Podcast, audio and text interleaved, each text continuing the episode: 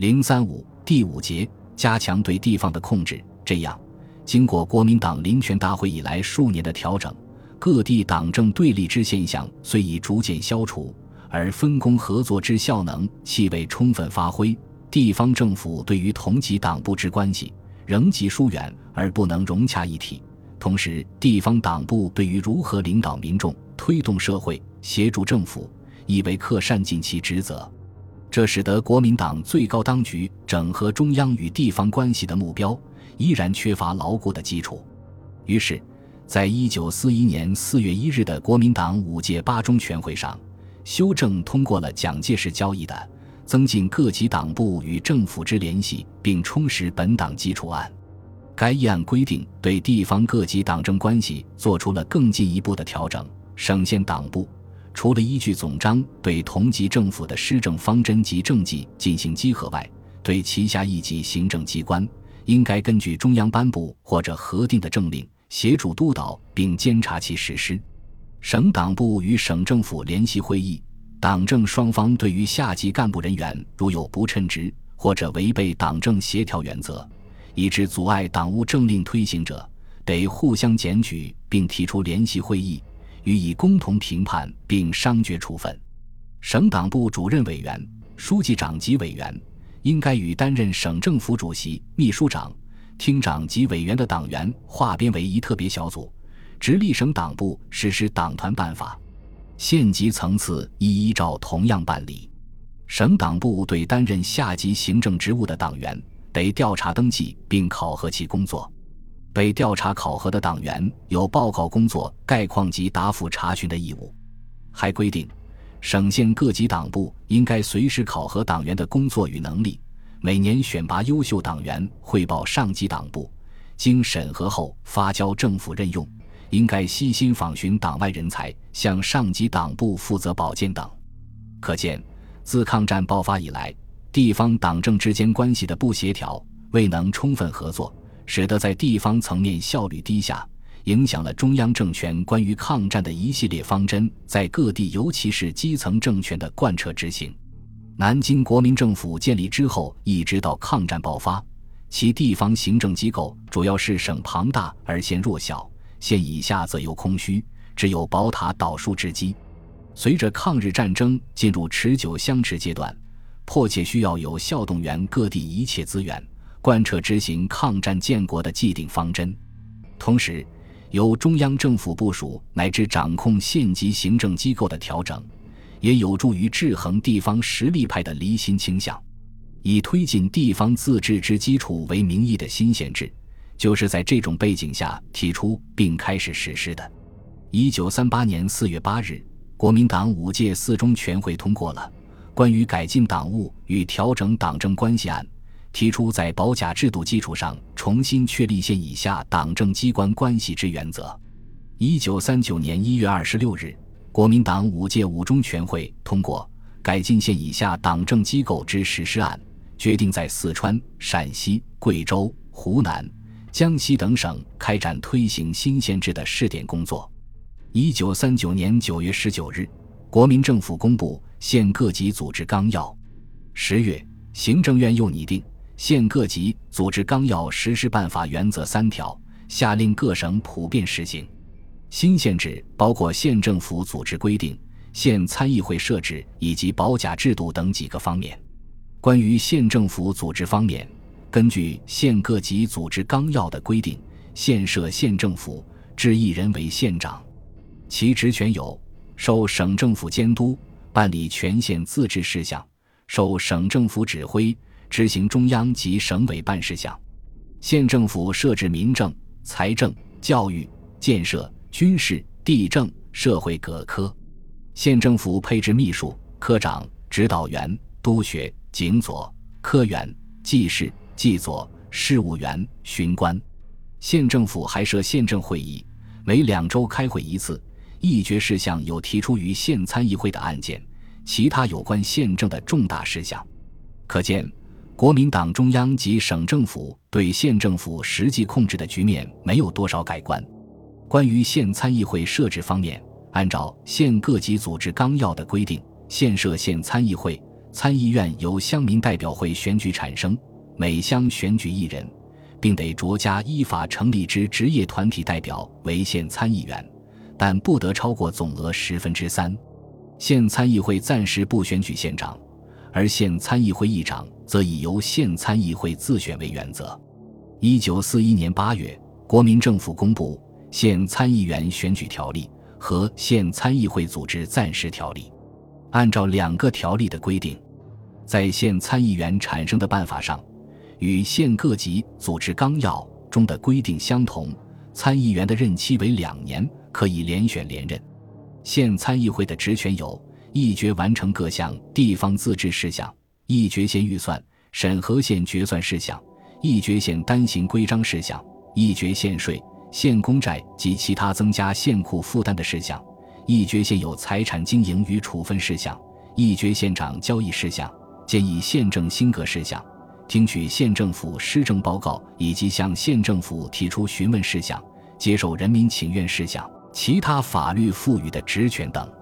条例还规定，县长对县参议会的决议案，如果认为不当时，有权退回参议会复议；对于复议结果仍不满意时，得呈请省政府核办。必要时，县长可以亲自担任县参议会主席。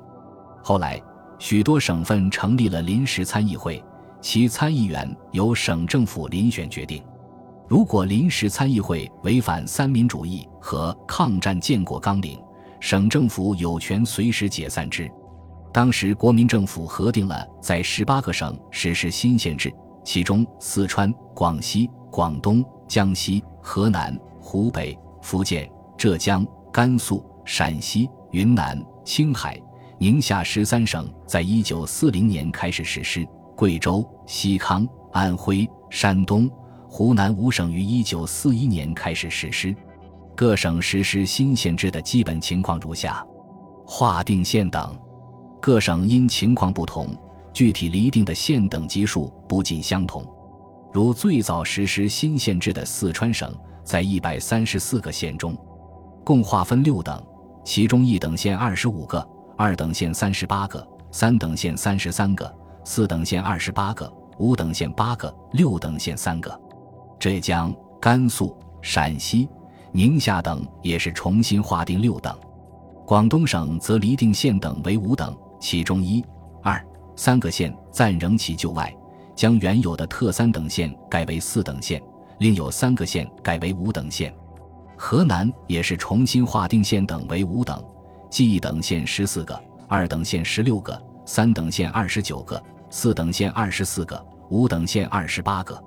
湖北省重新划分县等为四等，记一等县七个，二等县二十一个，三等县三十个，四等县十二个。青海省重新划分各县为六等，其中一等县一个，二等县四个，三等县七个，四等县五个。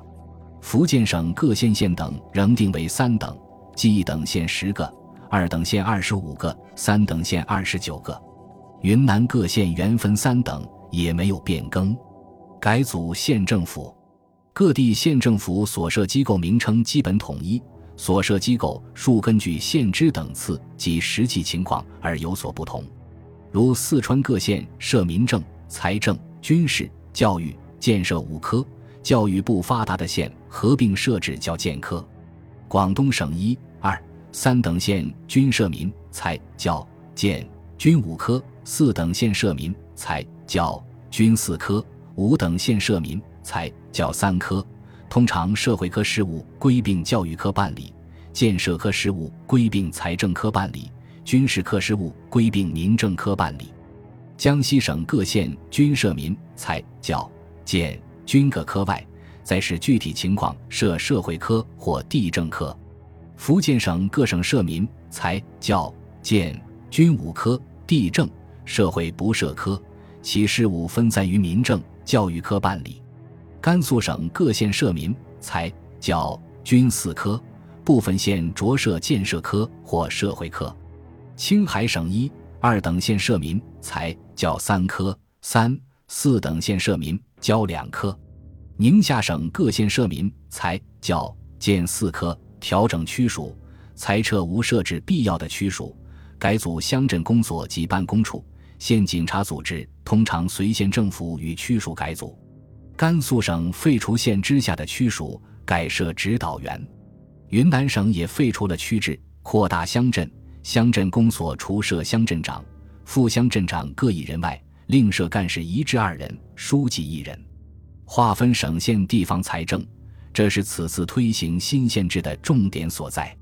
县财政收入原则上包括土地税之一部，政府一额田赋，中央划拨印花税三成，土地改良物税或房捐、营业税之一部，县公产及公营业收入等。各省实际的确认情况有所不同，如陕西将中央补助县地方之印花税三成，按每年实收数划拨；营业税按照概算的百分之二十一划拨。田赋方面，未办理晨报的县份政府与附加合计，已经办理者其地税总额的百分之五十五留县，百分之四十三节省。云南省将全部耕地税划拨县府统收统支，营业税。印花税三成则不拨县，而青海省以往大部分县收入甚少，均赖省款接济，省县财政实际上暂时难以划分。但从整体看，实施新县制之后，多数县的财政状况较以往有更多的保证。在推行新县制的过程中，国民政府还强化了保甲制度。一九三九年公布的《县各级组织纲要》对保甲的编制。机构以及职权作出了具体规定。一九四零年一月和八月，又相继颁布《警察保甲及国民兵联系办法》《各县保甲整编办法》。通过这些法规的实施，保甲制度基本确立起来。该制度主要内容有：设置保办公处，除设保长一名外，还设有副保长一名，下设干事二到四名，分别掌管民政、警卫、经济、文化事务。另通过颁行《防止异党办法》和《国民兵团区乡镇保各级队部组织规程》等，使得保甲组织日趋警察化、特务化，实行保甲组织中保长、保国民学校校长、保壮丁队长由一人兼任的三位一体的制度，推行首席甲长制度，对县以下各级组织机构采行所谓管教养为四者结合的办法。此外，推行新县制之后。在设立学校与增加教育经费、建立卫生院、干部培训、整编保甲、清查户口等方面也有了一定的推进。总的来看，加强了国民党中央政权对各地县和县以下行政区域的了解和控制，增强了战时动员和组织的能力，客观上有助于凝聚基础民众的抗日救国意识，对于推进抗战事业起了积极作用。本集播放完毕，感谢您的收听，喜欢请订阅加关注，主页有更多精彩内容。